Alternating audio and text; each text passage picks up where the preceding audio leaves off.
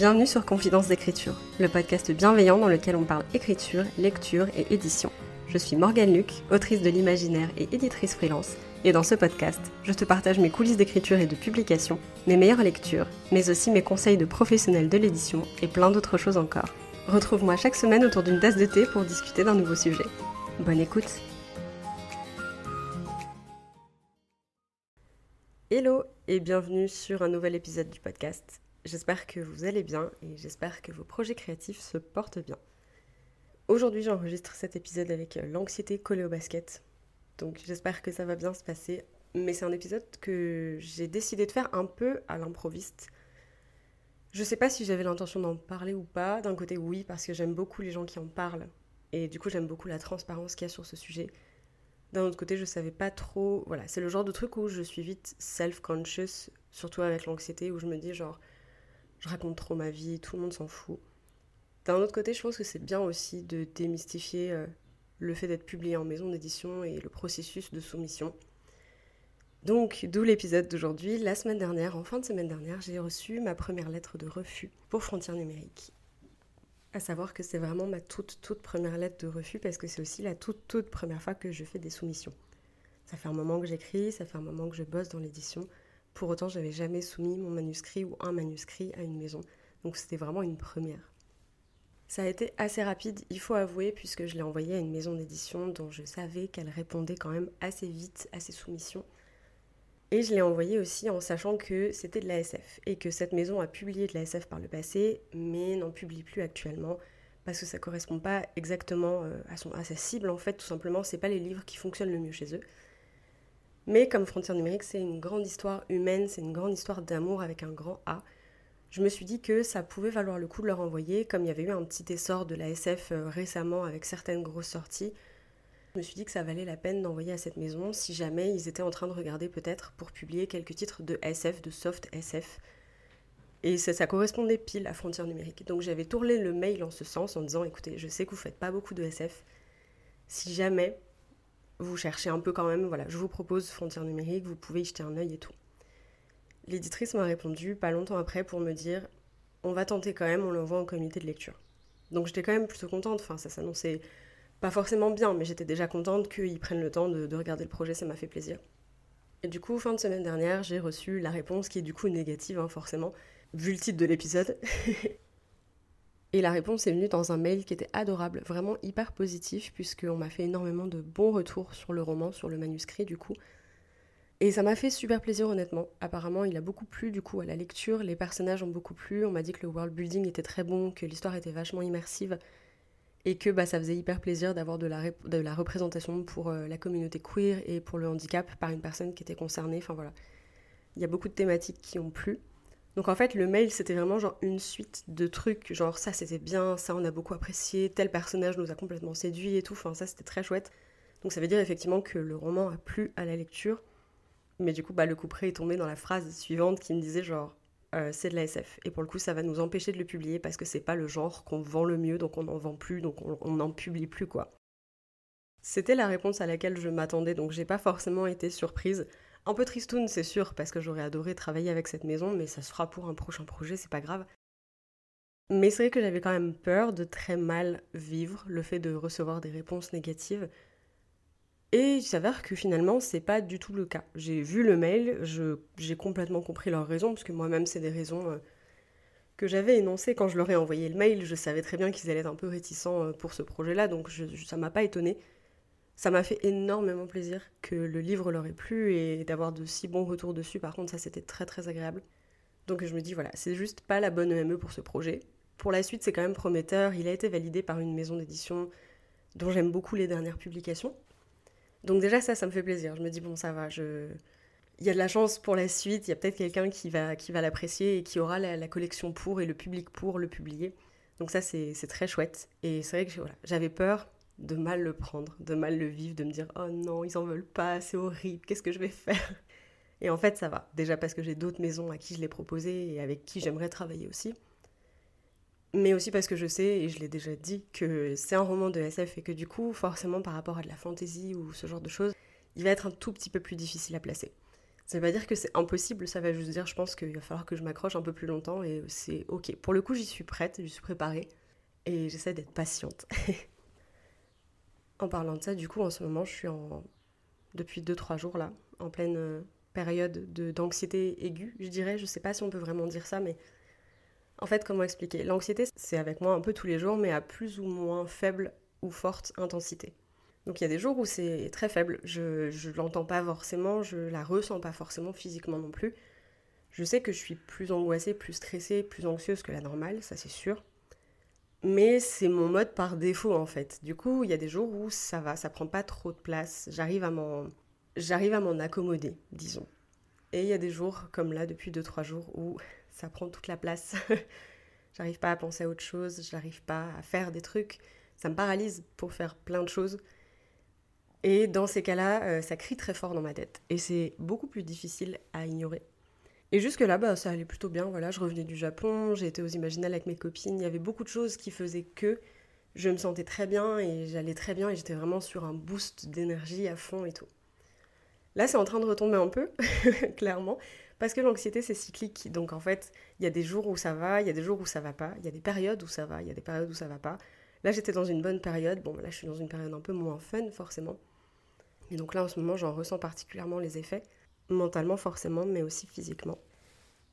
Et là, particulièrement, du coup, euh, depuis euh, quelques jours, j'ai ce truc où je me dis, genre, oui, je suis patiente, effectivement, pour, euh, pour Frontières numériques. C'est une révélation que j'ai eue par rapport à la patience et tout ça il n'y a, a, pas longtemps.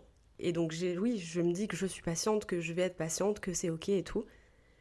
Sauf que là, avec l'anxiété qui prend beaucoup plus de place que ces derniers jours, enfin, que ces derniers temps, c'est difficile, j'ai l'impression d'avoir une tâche en cours. Et j'ai énormément de mal à passer à la suite, entre guillemets, parce qu'il y a ce truc non résolu, il y a ce truc toujours en train d'être fait dans ma tête. Et du coup, j'ai beaucoup de mal à le mettre de côté et à me dire, genre, bah ça, de toute façon, tu peux plus t'en occuper, t'as plus rien à faire dessus, donc passe à autre chose. J'ai du mal, j'ai vraiment du mal. Je... Voilà, c'est un schéma d'anxiété, c'est un truc qui, moi, me stresse, j'ai du mal à passer à autre chose, mais il va falloir que je le fasse, je veux dire, j'en suis consciente et je vais essayer de faire en sorte de pouvoir m'occuper l'esprit sur autre chose là dans les prochains jours jusqu'à ce que la crise elle passe un peu et que je me sente plus apaisée.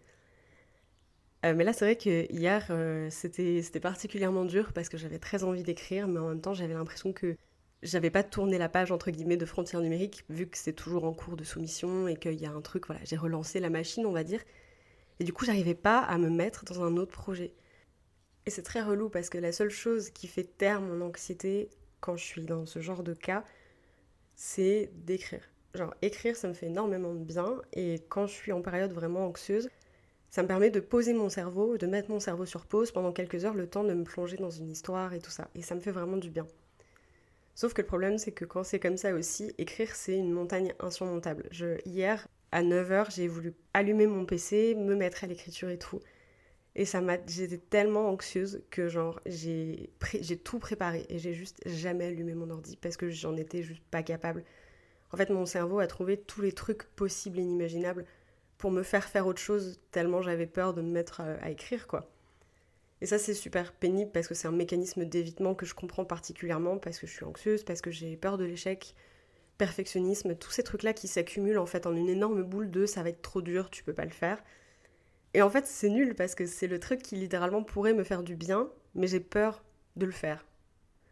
Aujourd'hui, du coup, j'ai décidé d'appliquer quelques conseils que des copines m'ont donnés hier pour écrire sans me prendre la tête, sans me mettre la pression, parce que là, j'ai un projet en cours qui n'est pas encore euh, officiellement commencé, on va dire. J'ai écrit un premier jet euh, entre février et début avril, fin février, début avril. J'ai écrit le début d'un premier jet pour LRDM.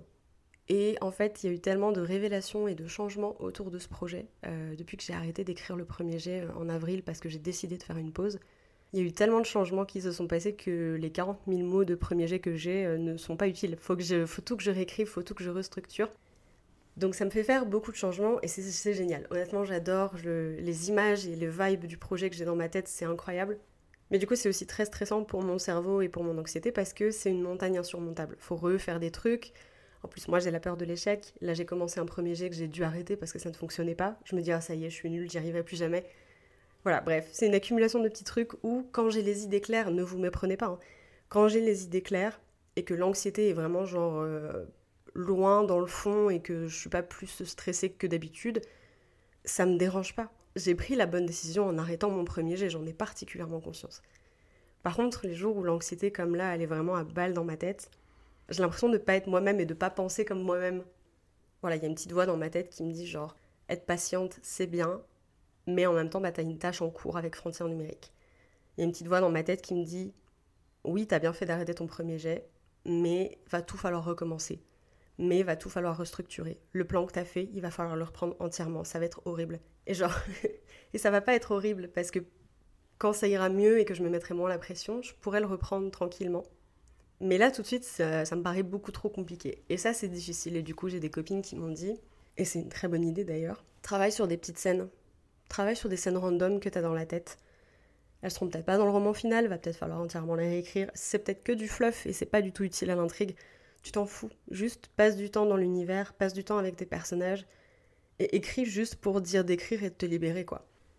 Et c'est bête, mais du coup, j'étais tellement fixée sur des trucs d'anxiété, des trucs de panique et tout, que j'ai même pas réalisé qu'en fait, j'avais pas envie d'écrire un roman là tout de suite. Là, sur la, semaine qui, va se passer là, ce que j'ai envie d'écrire, c'est juste des, des, trucs pour me faire plaisir, des trucs pour pouvoir me changer les idées et tout. Et effectivement, genre, on s'en fout si c'est pas réutilisé. On s'en fout si finalement je, je décide d'écrire une fanfiction sur un animé que j'adore et que ça a aucun rapport avec rien. Genre, là tout de suite, ce que j'ai besoin, ce dont j'ai besoin plutôt, c'est pas d'écrire un roman, c'est d'écrire pour me vider la tête. Donc c'est ce que je vais faire, je pense, euh, là sur la, fin de la semaine. Et puis la semaine prochaine aussi, si ça perdure, voilà. La révélation sur la patience, elle était là, c'était de dire genre, j'ai pas forcément envie d'écrire vite et de publier vite. C'est très dur à admettre pour moi, mais c'est vrai, je pense que je suis beaucoup plus apaisée à l'idée de me dire que bah voilà, je vais peut-être mettre trois ans à écrire LRDM, comme ça l'a fait pour Frontières numériques. Et je sais pas si c'est grave, je trouve pas. en tout cas, j'ai pas envie que de m'en faire une montagne et de me dire que si je suis pas en train de travailler sur LRDM, alors je perds mon temps. C'était une aparté anxiété et écriture dans cet épisode qui à la base n'était pas du tout centré sur ça, mais ça m'a fait du bien d'en parler, de poser des mots là-dessus dans le podcast. Peut-être que ça vous aura parlé aussi du coup, si vous faites de l'anxiété, ou même juste si c'est des peurs que vous aussi vous avez. Je sais que c'est des peurs que beaucoup d'autoristes ont. Je sais que chez moi, elles sont décuplées quand je fais énormément d'anxiété, comme c'est le cas là. Donc voilà, au moins, c'est dit et ça fait du bien. Pour en revenir rapidement au sujet des lettres de refus avant de conclure cet épisode, j'avoue que je suis particulièrement fière d'avoir reçu celle-ci alors ça aide parce qu'elle est positive et que le comité a vraiment apprécié le manuscrit, c'est sûr. Malgré tout, et là où je suis vraiment très fière de l'avoir reçu, c'est que si je l'ai reçu, c'est que j'ai envoyé mon livre. Et ça, pour le coup, il y a un an de ça, je n'en serais pas cru capable. Donc je suis très contente d'avoir fait cette soumission. Je suis très contente qu'on m'ait répondu aussi, forcément. Je suis très contente qu'on m'ait répondu par la... Enfin, avec autant de bienveillance et autant de positif dans le mail. Je suis très contente aussi parce que ça veut potentiellement dire que la maison apprécie mon style et ma façon d'écrire des histoires, donc potentiellement on pourrait travailler sur un autre projet ensemble. J'ai d'autres projets dans les tiroirs que j'aimerais beaucoup pouvoir leur soumettre dans les années à venir, donc ça pour le coup c'est hyper positif. Et je suis aussi très contente parce qu'il y a d'autres réponses qui j'espère arriveront dans les prochains mois. Et je me sens prête finalement à les recevoir. Je me sens sereine par rapport à mon histoire, par rapport au choix aussi que j'ai fait de tenter l'édition traditionnelle je me sens quand même assez alignée avec tout ça. Et vendredi, quand j'ai reçu la réponse, j'étais pas du tout en, pleine crise d'anxiété comme c'est le cas là. Je me suis sentie vraiment très contente, très enthousiaste. On dit en français, je crois, empouvoirée, j'avoue, j'aime pas trop, genre, mais je me suis sentie vraiment, genre, puissante, euh, entre guillemets, je me suis sentie vraiment, genre, powerful, enfin, j'avais l'impression de. Ouais, d'avoir fait les bonnes décisions, en fait, d'avoir pris les bonnes décisions, d'avoir vraiment euh, fait un pas vers le monde de l'édition. Et ça, pour le coup, c'est quand même un sentiment euh, assez puissant. Comme je disais, j'ai envoyé Frontières numériques à d'autres maisons d'édition et je vais le renvoyer normalement dans l'été à d'autres maisons d'édition encore. Il y en a trois là qui sont en attente parce qu'actuellement euh, elles n'ont pas leur soumission d'ouverte tout simplement. Il faut savoir que depuis quelques années, les maisons d'édition ferment, enfin certaines d'ailleurs, toutes ne le font pas, mais beaucoup de maisons d'édition ferment leur soumission et ne les ouvrent que quelques fois dans l'année parce qu'il y a tellement de manuscrits qui sont envoyés qu'en fait il faut faire absolument une sélection et cette sélection elle commence par en rétrécissant les créneaux de soumission. Le manuscrit est prêt, le dossier est prêt, tout est prêt à être envoyé dès que ces maisons-là ouvrent leur soumission. Donc euh, on verra ça dans le courant de l'été, on croise les doigts. Si jamais ça vous intéresse, je referai peut-être un épisode pour parler un petit peu du processus de soumission, ce que moi j'ai envoyé, les dossiers que j'ai préparés, et aussi un petit peu l'autre côté de la barrière, genre comment moi ça se passait quand j'étais euh, en agente littéraire ou en maison d'édition et qu'on recevait des soumissions. Je pourrais faire un petit topo là-dessus. Avant de vous quitter, parce que confidence d'écriture ne serait pas confidence d'écriture sans ce rappel, je voulais vous demander si vous aviez bu récemment et si c'est pas le cas, je vous encourage à aller prendre un grand verre d'eau maintenant. Vous en avez besoin, votre corps en a besoin et ça vous fera le plus grand bien. C'est hyper important de rester hydraté, particulièrement avec les chaleurs qui arrivent et qui sont déjà là d'ailleurs pour beaucoup d'entre nous. Donc voilà, prenez soin de vous. On se dit à la semaine prochaine pour un nouvel épisode et surtout, bonne écriture.